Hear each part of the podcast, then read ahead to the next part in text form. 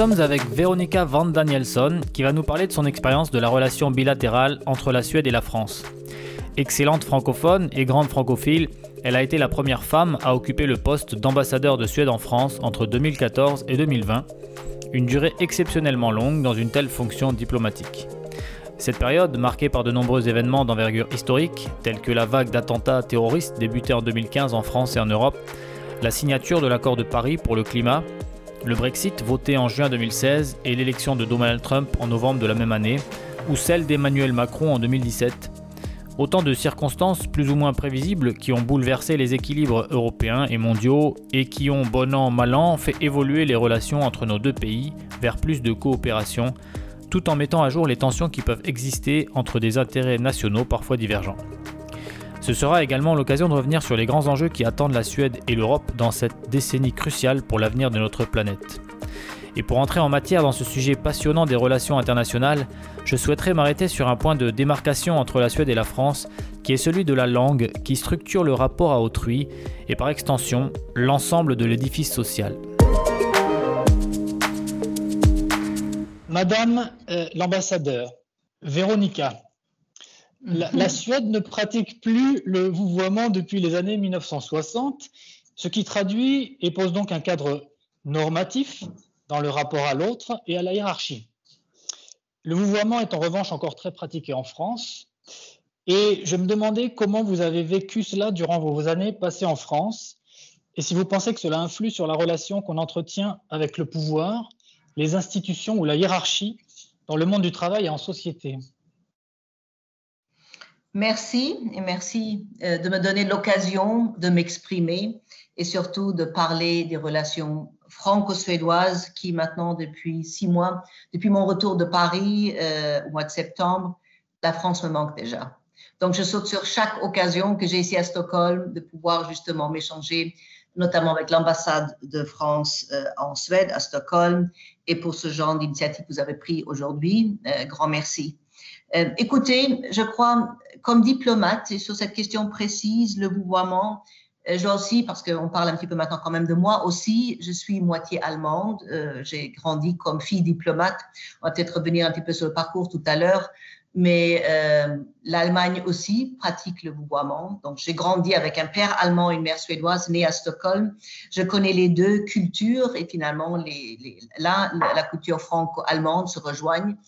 Et euh, comme diplomate ayant passé beaucoup de temps aussi à Bruxelles, euh, dans les cadres européens, dans les, dans les enceintes européennes, euh, quand tu travailles de manière internationale, surtout comme diplomate, tu dois t'adapter aux circonstances des pays dans lesquels tu vis. Donc, pour moi, ayant vécu surtout dans un pays francophone déjà comme jeune, euh, j'avais appris à vous voyez, les professeurs, euh, les, les, les, adultes quand tu étais jeune et comme enfant. Et pour moi, c'était la même chose que je faisais dans le centre, dans, dans une enceinte germanophone. Et je savais en Suède, les choses évoluaient. D'ailleurs, aussi pendant ma propre, euh, j'ai encore une grand-mère, euh, malheureusement décédée, qui, elle, n'aimait pas du tout le changement qui était introduit politiquement, exactement comme vous dites, quelque part pour promouvoir l'égalité homme-femme et l'égalité aussi sociétale, exactement pour les raisons que vous avez évoquées. Maintenant, quand je suis en Suède, je suis très suédoise et on vous voit jusqu'à un point, même le roi même si on parle de, on, lui parle en troisième forme, mais après dans le, dans, disons, euh, dans, dans, le langage courant ou ayant rencontré Ses Majestés à plusieurs occasions, y compris en France, euh, ça c'était pour moi peut-être un peu encore un peu euh, difficile, euh, vu bien sûr que c'est lié à, à, à, une, disons, la situation hiérarchique. Mais euh, je dois dire aussi, bon, ça veut dire en France, euh, je m'adaptais facilement. Et je dois aussi dire que la France évolue.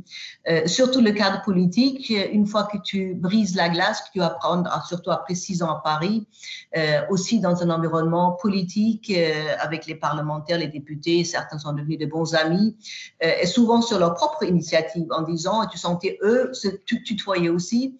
Donc je sens qu'il y a une évolution en France sur ces questions dans un cadre politique même euh, parmi les entreprises.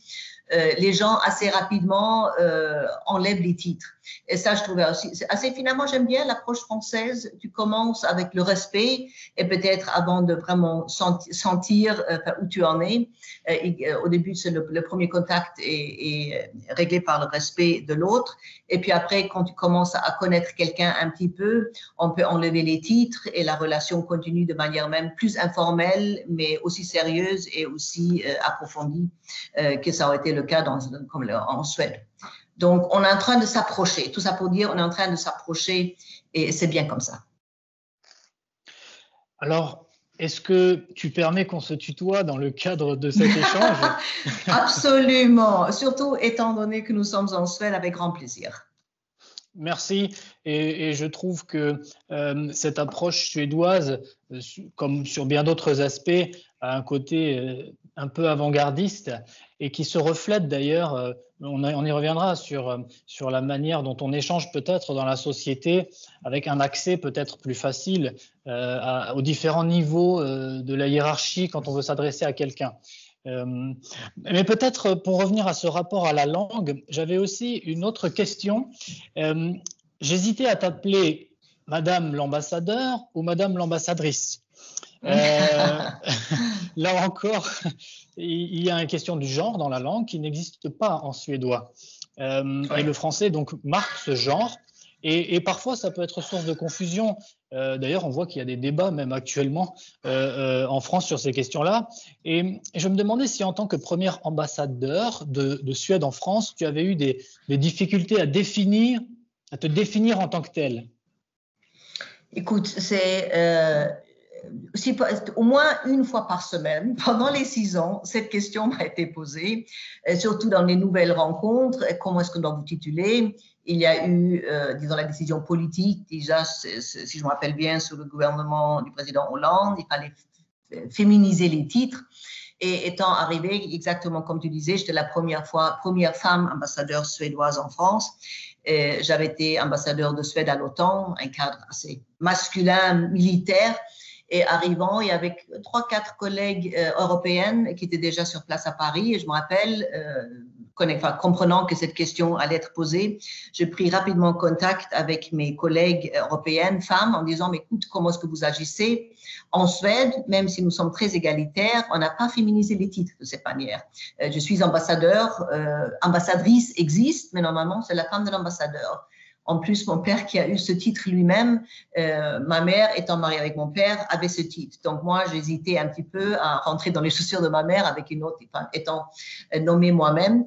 Et je dois dire, les trois collègues européennes avec qui j'avais posé la question me disaient surtout ne dis pas ambassadrice, parce que la France reste quand même assez conservateur aussi dans ses traditions. À chaque fois qu'on s'introduit, qu'on se présente, surtout si on quitte Paris, qu'on voyage, qu'on est dans, dans, les autres villes françaises, à chaque fois qu'on s'introduit comme euh, Madame l'ambassadrice, les gens sourient, ils prennent la main en disant oui, bonjour, Madame l'ambassadrice, l'ambassadeur est où finalement? En se retournant, cherchant avec les yeux un petit peu l'homme qui devait incarner la position.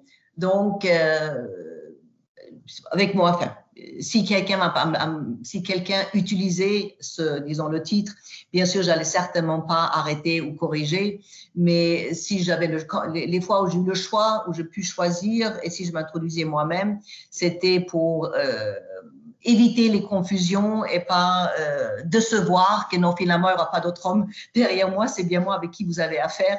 Euh, je me suis appelée Madame l'ambassadeur. Voilà. Malgré les, disons, les sensibilités politiques qui, des fois, en ont coulé. Pour passer peut-être sur un autre sujet, mais qui, qui en faisant la transition sur, sur, sur la langue française et, ton rapport à cette langue française, tu disais tout à l'heure que tu es suédoise et, allemande, mais aussi très très francophone. Et euh, est-ce que tu pourrais nous raconter un peu plus sur, sur la manière dont tu en es venu à cette francophonie avec ton, ton parcours? Écoute, à ce moment-là, c'était plutôt par le parcours de mon père, donc diplomate allemand à Stockholm, et après, post, euh, bon, on a passé des années à Bonn, qui était l'ancienne capitale d'Allemagne, mais bien j'ai grandi avec les deux cultures, euh, une très européenne allemande, et puis la, culture suédoise. Nous sommes quatre filles à la maison. mais on passait chaque été en Suède, donc on parlait, je dirais même, suédois à la maison parce que là, les femmes dominaient un petit peu les discussions. Mais après, mon père était posté ça s'appelait encore à ce moment-là le Dahomey, euh, une ancienne colonie française en Afrique de l'Ouest. J'ai passé mes premières cinq ans au Nigeria, donc déjà avec l'anglais à très, jeune, euh, puisque c'était anglophone, une ancienne colonie anglaise, et puis euh, du, de sixième classe jusqu'en troisième, appartenant même à ceux qui ont encore fait leur BEPC, à Cotonou, à l'école Montaigne à Cotonou. et là, on parle des années 72 jusqu'à 76. Euh, j'ai adoré ces années et voilà, c'était, l'approche de mes parents étant justement euh, diplomate. Il fallait pas qu'on soit trop dans des écoles internationales, trop isolés des, pays de la société dans laquelle on vivait. Donc, chaque fois, ils nous ont imposé comme enfants de nous intégrer dans une école euh, locale. Et bon, locale française, il y avait même un système de téléenseignement, donc les devoirs qu'on faisait toutes les semaines étaient envoyés à Rouen, un système de téléenseignement où les notes étaient données.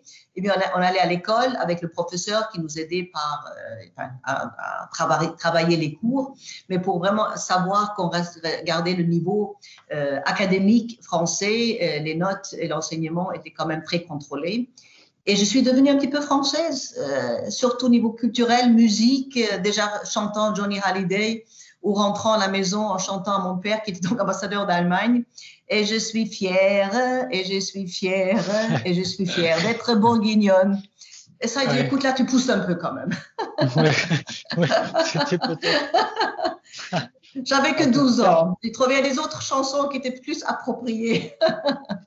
Justement, cette, ce rapport euh, euh, et cet apprentissage du français, tu, tu dirais que ça t'a aidé dans ta carrière diplomatique euh, par la suite ou dans ton parcours professionnel? Ah, Bien sûr, je pense que j'aurais jamais été nommé ambassadeur de Suède en France si je n'avais pas été francophone. Mais euh, Lazare a voulu, je ne vais pas refaire tout mon parcours, mais je suis rentrée au ministère des Affaires étrangères, je travaille sur les questions de l'OTAN, des Nations Unies, excuse-moi. Et après, puisque ça coïncidait avec la période où la Suède préparait son, son intégration dans l'Union européenne, euh, les négociations autour de, notre adhésion. Et euh, on était basé, mon mari en plus travaille aussi, lui, pour l'Union européenne. Euh, il d'abord été diplomate, puis après, lui a, fait le concours et rentré à la Commission européenne. On a quand même, je passé une grande partie de ma carrière à Bruxelles. La Belgique, je dirais trois langues qui se parlent, le français assez dominant quand même à Bruxelles, le flamand et l'allemand dans la partie germanophone de la Belgique. Mais autant dans les institutions européennes, euh, l'anglais est peut-être assez dominant, mais le français, je dirais presque aussi. J'étais euh, sept ans dans la DG, Direction générale euh, pour le développement, et surtout cette direction générale de la Commission européenne était très francophone. Donc, ça, définitivement, ça m'a, aidé, ça m'a avancé. J'ai pu plus facilement intégrer Peut-être aussi le fait que je l'ai appris pas comme étrangère à l'école, avec peut-être trop d'accent. Donc, euh, maintenant à Paris, on me disait, est-ce que tu es belge? Finalement, il y a certains accents belges. J'espère que maintenant, cet accent a disparu, que on me confond plutôt avec les autres parisiennes.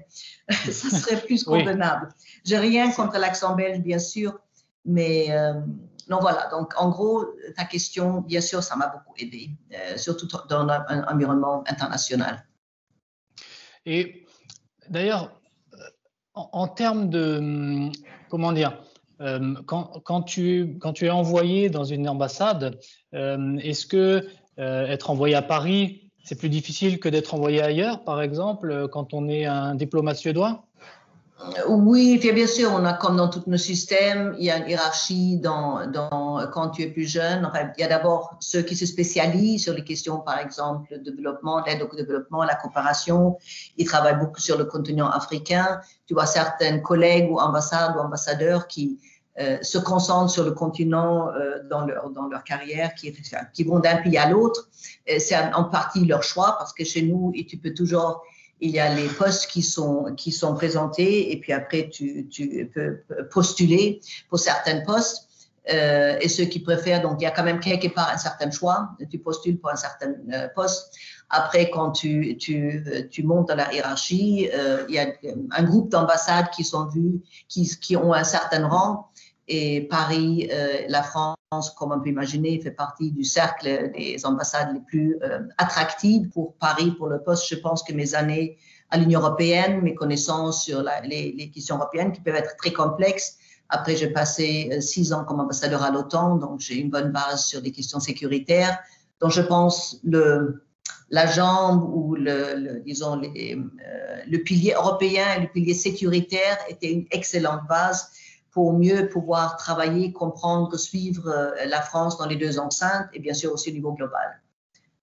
Mm. Et la langue était une prête, une, une c'était pas toujours le cas, je dois dire, c'est tous les ambassadeurs en France, mais je pense, euh, ma propre perception serait de dire impossible de faire un bon travail de profondeur, de bien comprendre si tu ne parles pas français.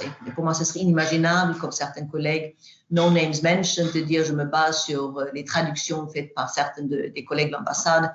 Pour moi, de pouvoir écouter, juger, euh, je devenais presque accro de BFM TV, je ne dois pas le dire euh, ouvertement, mais c'était le cas de rentrer en une demi-heure, écouter, de voir un petit peu, voilà, maintenant je sais un petit peu quels sont les dossiers d'importance, qu'est-ce qui, qu'est-ce qui, euh, qu'est-ce qui préoccupe là, c'est disons le cadre politique.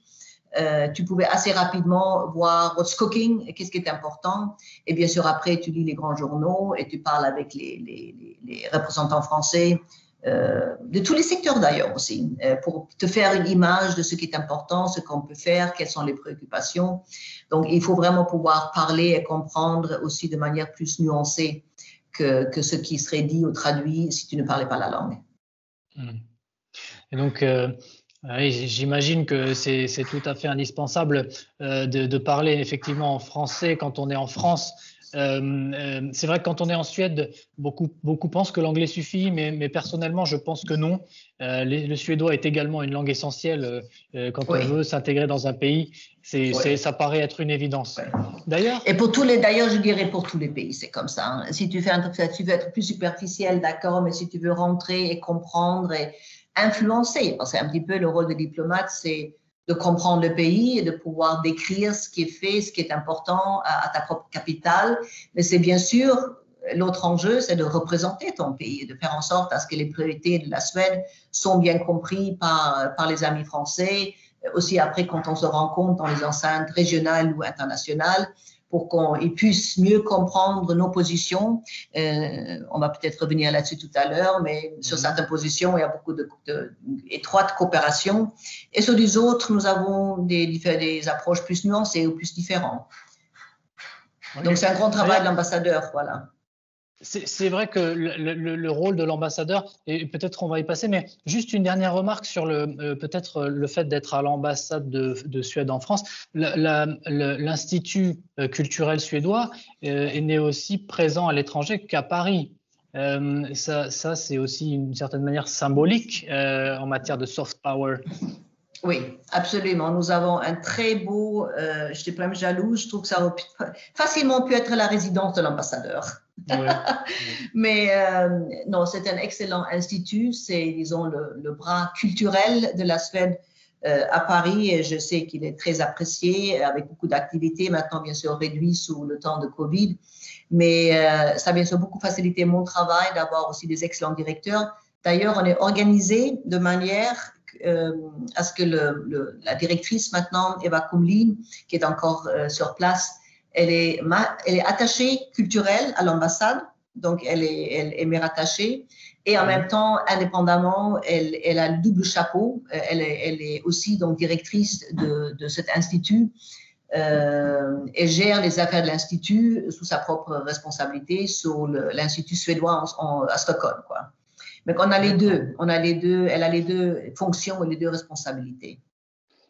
Mais c'est vrai que cet institut suédois en France, j'ai pris mes premiers cours de suédois personnellement. Et je ah! pense que, oui, je, pense que beaucoup de Français, bon, déjà, ils y vont pour profiter du FICA euh, quand ils vont de venir en Suède, mais je, pense que c'est un, haut lieu très connu de tous les suédophiles et de toutes les personnes qui aspirent à, venir un jour en Suède pour s'installer. Donc, c'est vraiment euh, incontournable. Et je peux juste, pour, pour l'histoire, euh, rajouter, euh, c'était juste avant que je parte, mais des nouvelles statistiques démontraient auparavant, parce qu'il y a des cours de suédois qui sont donnés exactement, comme tu disais, tu, as, tu as pris tes premières leçons là euh, aussi, mais auparavant, quand tu regardais quel est le profil des jeunes Français ou des Français de tout âge qui prennent des cours, enfin qui vont pour apprendre le suédois, peut-être pas la langue la plus courante, il s'avérait, enfin, il y a une dizaine d'années, c'était souvent ceux qui, un Français avait été en Suède, une Française ou un Français tombé amoureuse d'une Suédoise, euh, ou un lien familial, un, parent ou une famille. Donc, il y a toujours déjà un lien préexistant euh, pour se décider de prendre des cours de, de, de, de suédois. Maintenant, les dernières quatre ans, le profil a entièrement changé parce qu'il y a maintenant une grande demande, ils n'arrivent même pas à donner toutes les cours. Maintenant, c'est vraiment des jeunes Français qui regardent le marché du travail euh, suédois comme potentiel et qui veulent venir pour chercher du travail, un emploi et en même temps déjà avoir une base, de, enfin, une, première connaissance, une première base de la langue et donc se préparent euh, après les études pour aller essayer de tenter de travailler quelques années en Suède. Donc ça, c'était vraiment un changement et assez intéressant comme, comme, euh, nouvelle tendance. Oui, très, parce que, alors j'imagine que euh, le, chercher du travail en Suède, c'est aussi en lien avec euh, peut-être, j'allais dire, l'avance de la Suède en matière de, conditions de travail, qui d'ailleurs sont un peu mises en exergue à l'heure de la pandémie et qui sont euh, comment dire, qui, sont un peu en avance dans le sens où euh, aujourd'hui c'est plus facile peut-être en Suède de, travailler de manière flexible qu'en France notamment, même si on y arrive. D'ailleurs, d'ailleurs, donc justement sur cette période, tu as été ambassadeur, mm-hmm. ambassadeur entre 2014 et 2020, c'est bien ça? Donc six années, six longues années, je dirais, parce qu'il s'en est passé euh, beaucoup de choses. Tu as fait un très bon résumé au début, je dois dire, oui. C'était tout ça et plus, et plus encore. Oui.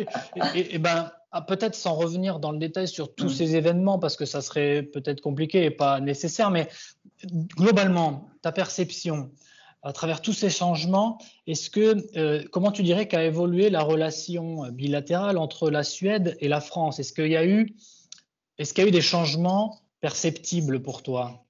Oui, euh, avec tout le soutien et le, disons, le, respect que je porte aussi au président Hollande, euh, avec qui aussi j'ai rencontré après euh, son départ comme président, mais je dirais définitivement avec, avec disons, l'élection du président Macron et avec, disons, le profil qu'il a voulu donner, disons, une politique assez progressiste dès le début euh, de, son, de, son mandat, utilisant d'ailleurs, tu, te rappelles, assez souvent, il faisait référence à la Suède, au progrès économique social suédois. Euh, il y a même un petit livre qui, a été, qui, est, qui est sorti, qui a amusé beaucoup mon Premier ministre, Macron le Suédois.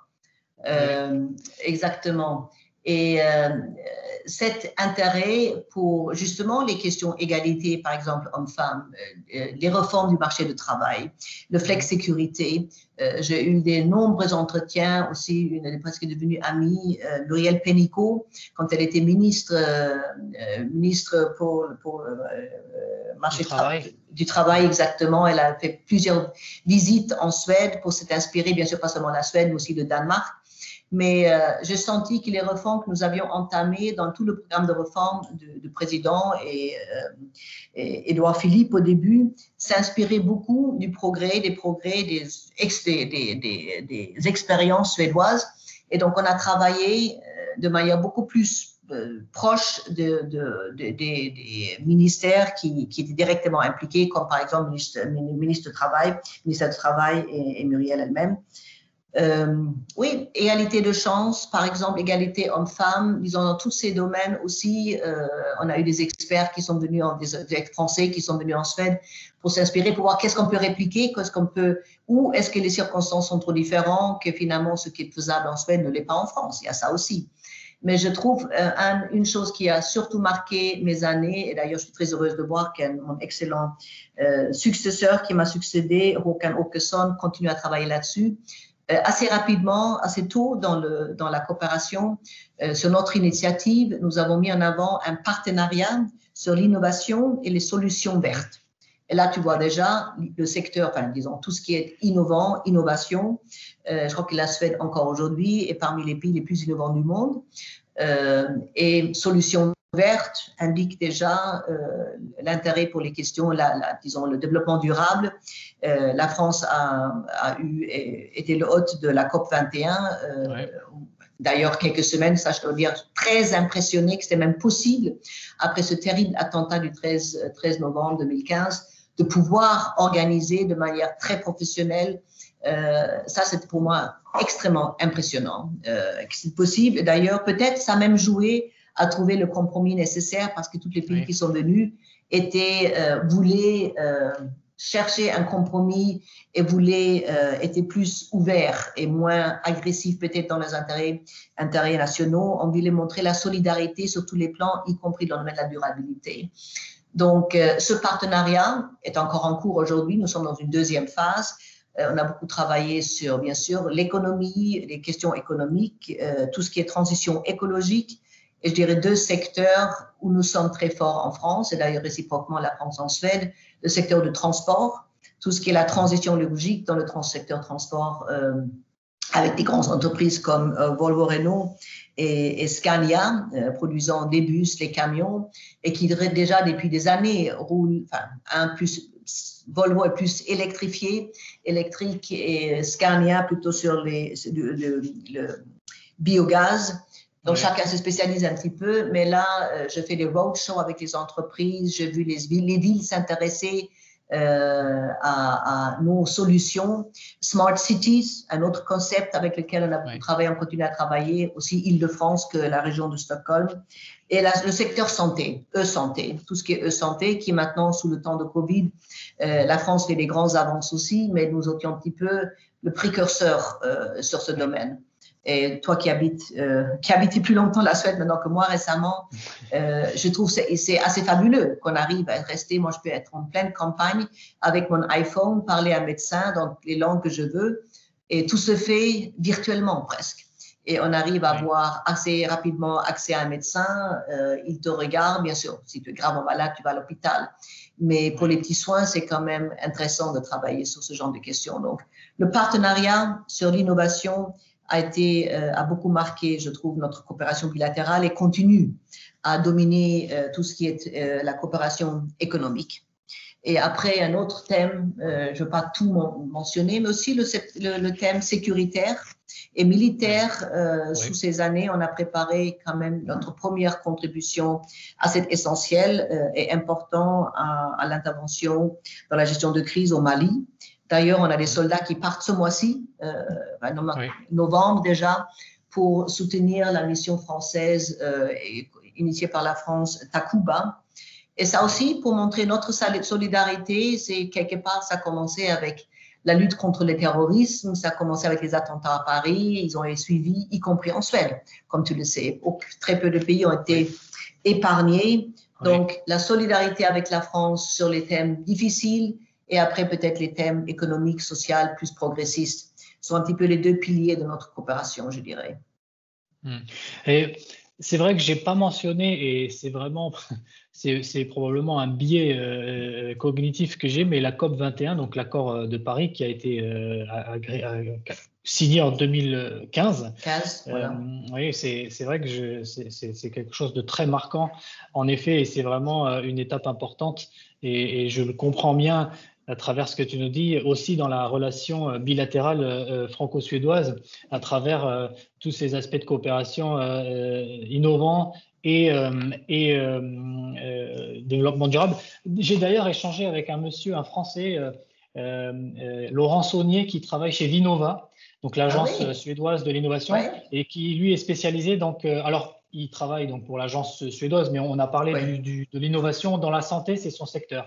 Et on est revenu sur la construction justement de qu'est-ce qui permet l'innovation euh, en Suède, euh, comment fait la Suède pour être le pays le plus innovant d'Europe hors question budgétaire, puisque c'est la Suède qui investit le plus, donc 3% de son PIB, contre je crois 2,2 ou 2,3% de son PIB pour la France, euh, dans, la R&D, dans la recherche et développement, et aussi il explique justement cette digitalisation précoce dans les années 90 de la Suède qui permet aujourd'hui à tout le monde, depuis n'importe où, euh, même, euh, même en, Laponie septentrionale, de, pouvoir se connecter et d'avoir un, échange en, live avec un médecin euh, et ce qui, aujourd'hui, bah, d'ailleurs, on voit toute la pertinence euh, et l'avance gagnée euh, là-dessus, parce que le modèle s'exporte, hein, et d'ailleurs, ça s'est exporté en France et, très bien. Et d'ailleurs, bravo, enfin, en tout cas, pour, ces, pour cette mise en place. Et je pense que là, en effet, on a beaucoup à apprendre.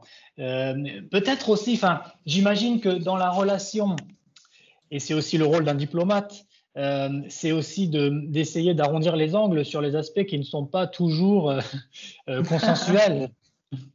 Est-ce que est-ce qu'il y a des sujets tu fais référence, tu fais, tu fais référence à des éventuels sujets où ce serait pas consensuel?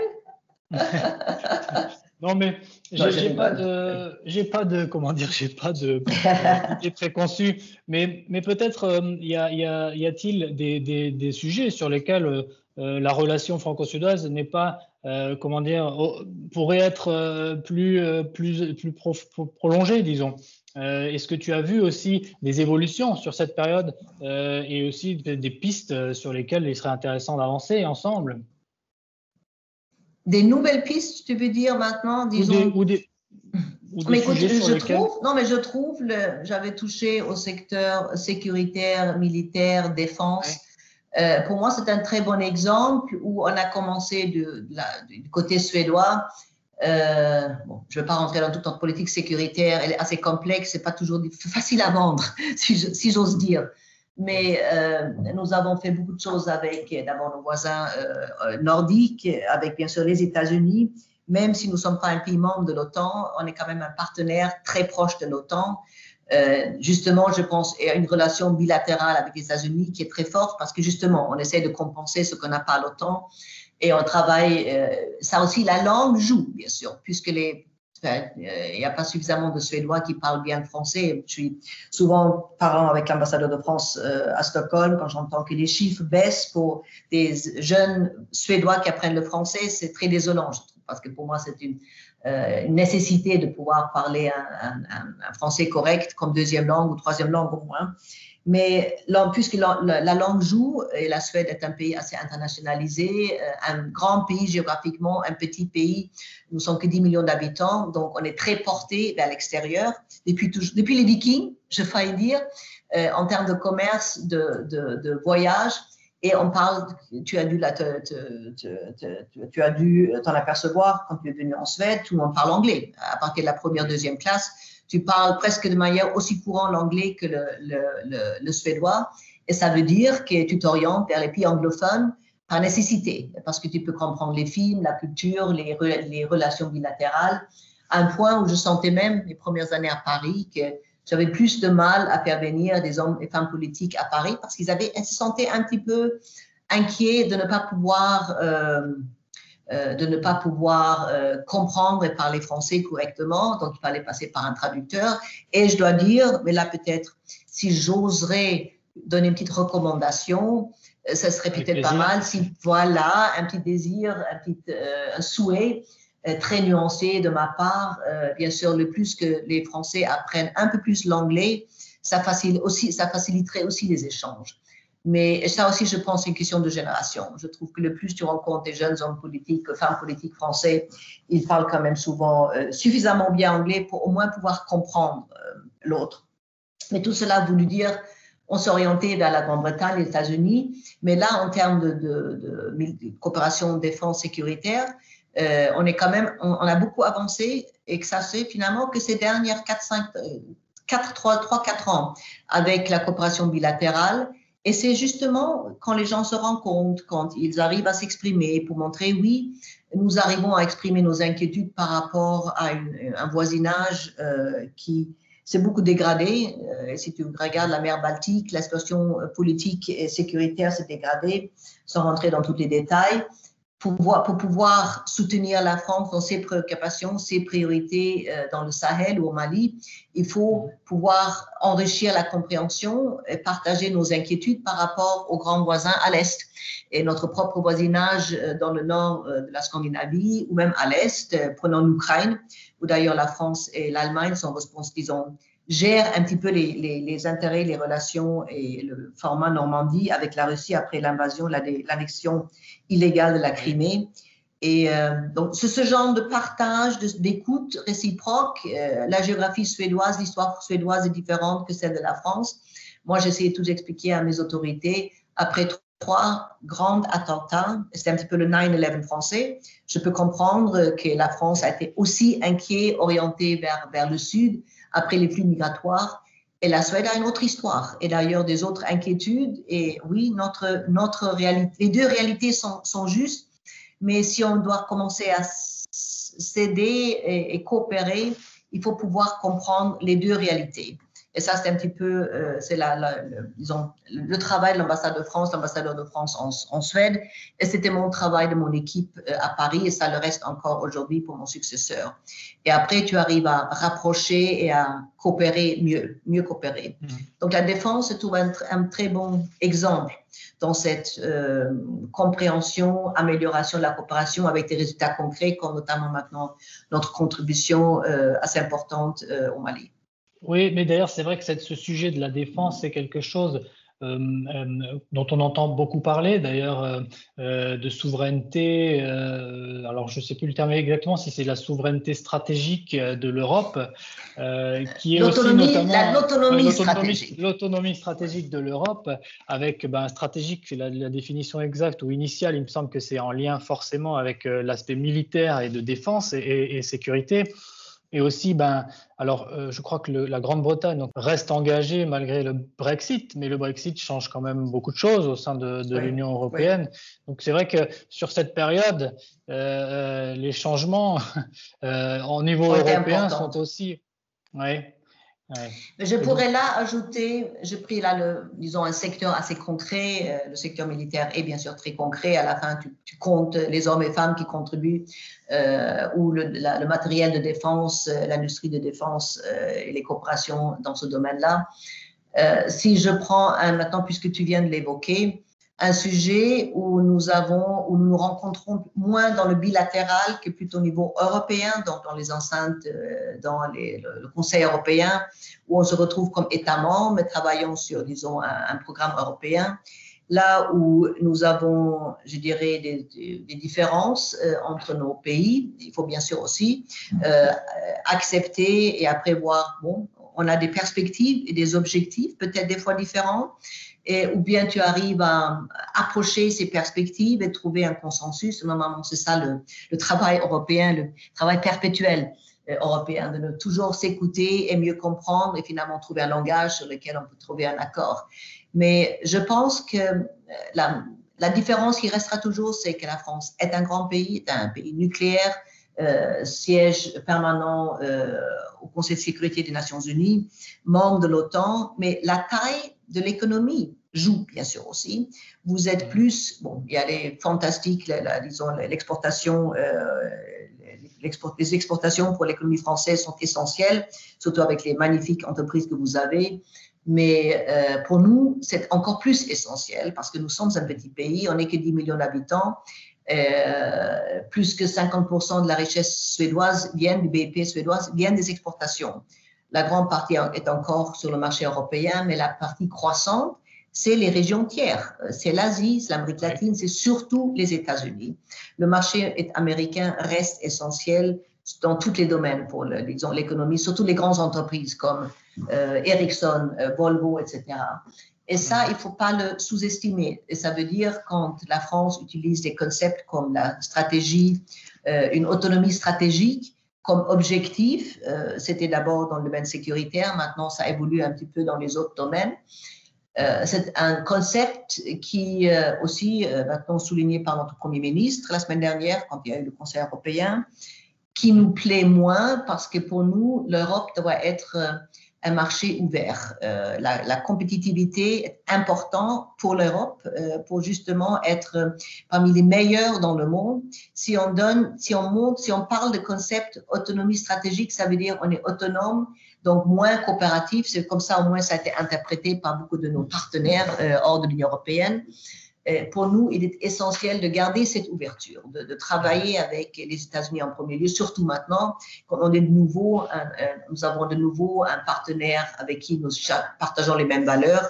Ça c'était peut-être plus discutable les dernières quatre années, mais maintenant, nous voyons qu'il y a beaucoup de choses que si l'Europe, les États-Unis travaillent ensemble sur certains domaines, sur les standards, sur la, les, les, regulations, les régulations exactement, on peut mieux, euh, on peut obtenir des meilleurs résultats au niveau global parce que nous sommes des démocraties. Euh, il y a certaines grandes forces euh, en Asie et, à l'est, à l'est de la Suède qui sont des autres systèmes qui ne sont pas des systèmes démocratiques et qui sont des systèmes qui nous inquiètent, mais qui ont quand même une puissance accrue donc pour nous, il faut que les démocraties dans le monde travaillent ensemble, euh, d'abord pour, améliorer la compétitivité et la recherche, mais après aussi pour maintenir et, sauvegarder les valeurs que nous avons défendues depuis toujours.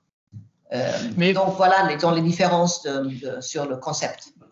Là où je ne suis pas du tout expert, mais là où moi, mon sentiment, c'est que la Suède s'est montrée très européenne euh, euh, et engagée dans l'union et dans l'union, disons, en termes d'ouverture, de, euh, de, compétitivité européenne.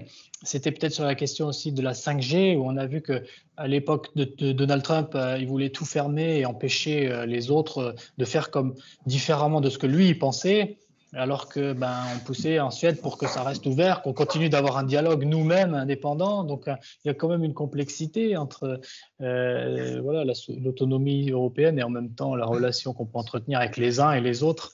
Euh, Mais nous faisons une grande différence entre un grand pays asiatique et aujourd'hui les États-Unis. Je crois qu'aujourd'hui, nous voulons voir un petit peu, il y a une communication de la Commission européenne qui était présentée avant Noël. Nous voulons voir un partage, justement, utiliser ces quatre ans pour avancer sur les domaines dans lesquels il nous faut les Américains, euh, dans, l'économie digitale. Euh, l'économie se digitalise de plus en plus. Voilà, on a parlé de la e-santé, etc.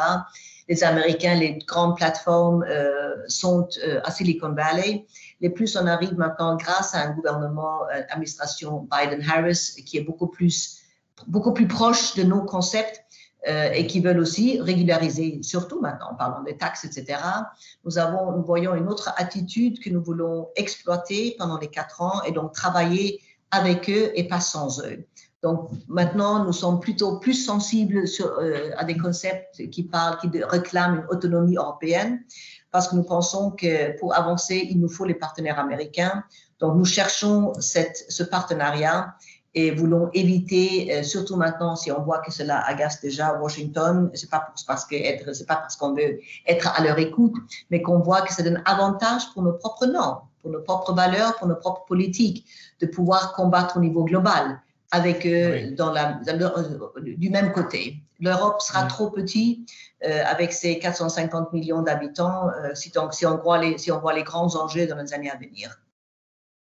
C'est très intéressant toutes ces questions de grands enjeux d'ailleurs dont on parle beaucoup mais qu'on a souvent du mal à, à, comprendre quand on est une personne normale, je dirais, pas forcément très informé ou pas le temps de, de s'informer, mais euh, euh, moi j'écoute personnellement euh, beaucoup l'émission de Christine O'Krent, Affaires étrangères sur France Culture, qui est peut-être que, que tu la connais d'ailleurs, qui est toujours voilà, qui, tu pourrais, peut-être que tu as déjà parlé là-bas, euh, mais euh, c'est très, c'est toujours très enrichissant d'expliquer ces, ces, tournants. Et c'est vrai que ce qu'elle semblait dire, c'est que euh, bah maintenant, avec l'administration Biden, ils vont plus voir leur, leur, bras de fer avec, avec la Chine uniquement, ils vont intégrer l'Europe. Et finalement, c'est ça qui va faire que l'Europe va émerger comme acteur et peut-être à l'avantage de nos, de nos intérêts.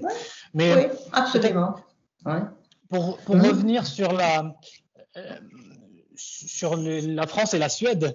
Oui. Euh, est-ce que, euh, est-ce que tu parlerais, est-ce que tu, tu, pourrais nous dire s'il y a des incompréhensions ou quelles seraient les incompréhensions les plus saillantes entre, les, Français et les Suédois? Parce que, par exemple, moi, dans mon travail, eh ben, j'aide donc les entreprises et entrepreneurs français en partie à, venir s'installer ou développer des courants d'affaires ici. Et on leur donne toujours des conseils très, très comment dire, pertinents, voilà.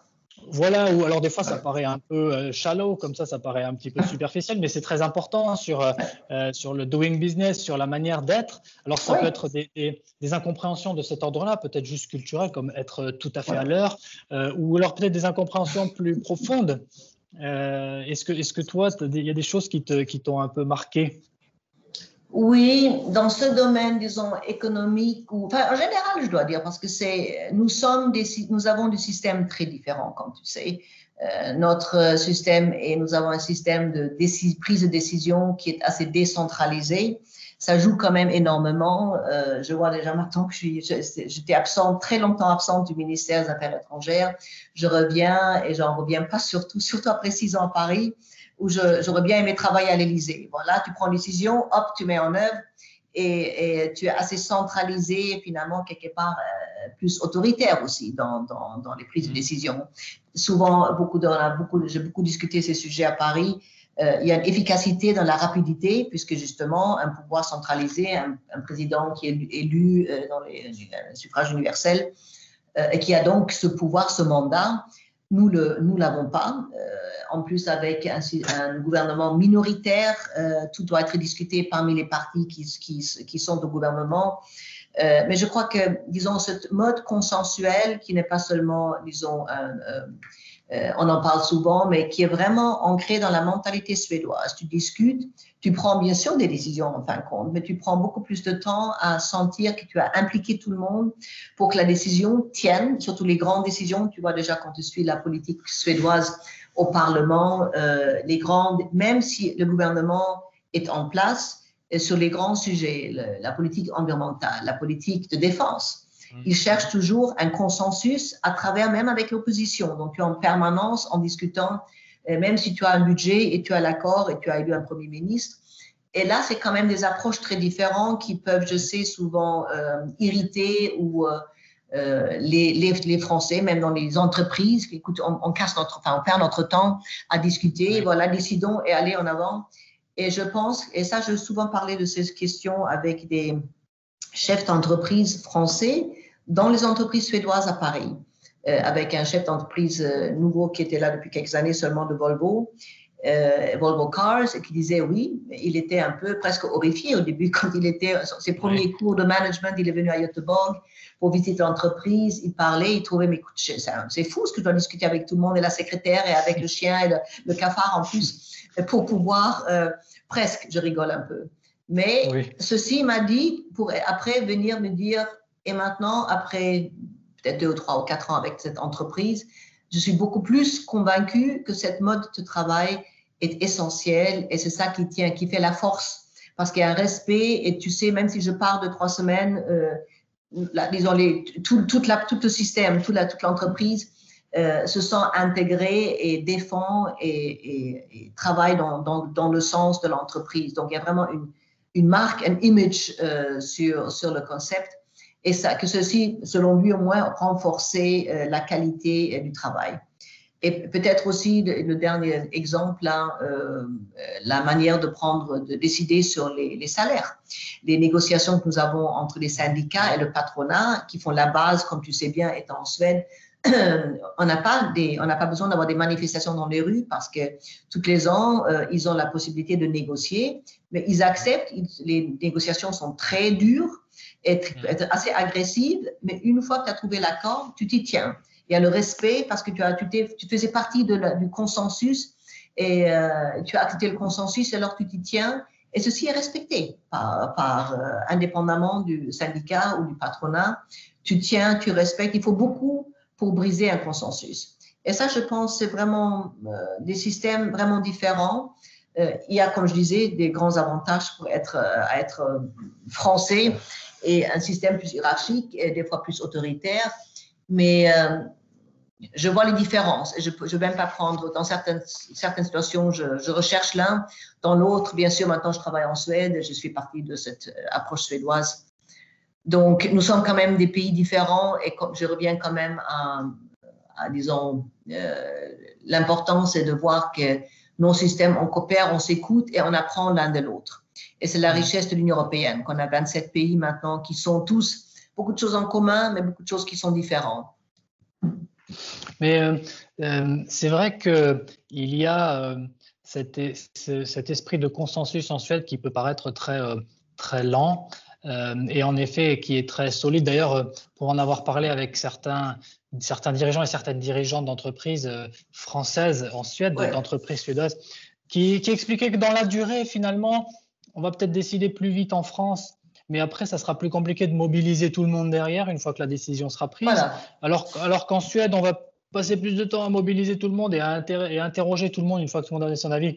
Finalement, on décidera. Et, et, le moment entre le point de départ et le point d'arrivée. En termes de durée, ça revient euh, à peu près au même, en, fait. Oui, oui, J'écoutais, euh, je me demande en fait, parce que c'est vrai qu'on regarde souvent la Suède comme, euh, comme un modèle, comme un exemple, et c'est vrai que c'est très exemplaire sur bien des aspects. Et, je, moi, c'est une remarque personnelle, mais je pense qu'elle qu'elle est intéressante. C'est quand j'entendais un, discours récent de notre ministre française de, de l'environnement, de la transition énergétique, elle disait qu'elle voulait inclure tout le monde euh, dans euh, le bateau euh, de la transition vers un modèle plus durable.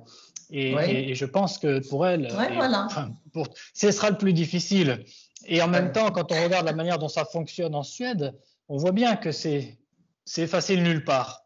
C'est pas acquis parce qu'on est suédois que ça va se faire tout seul. C'est au contraire, c'est tout le travail. Et même à Vinova, il m'expliquait que c'était ça le travail. En fait, c'est pas. exactement.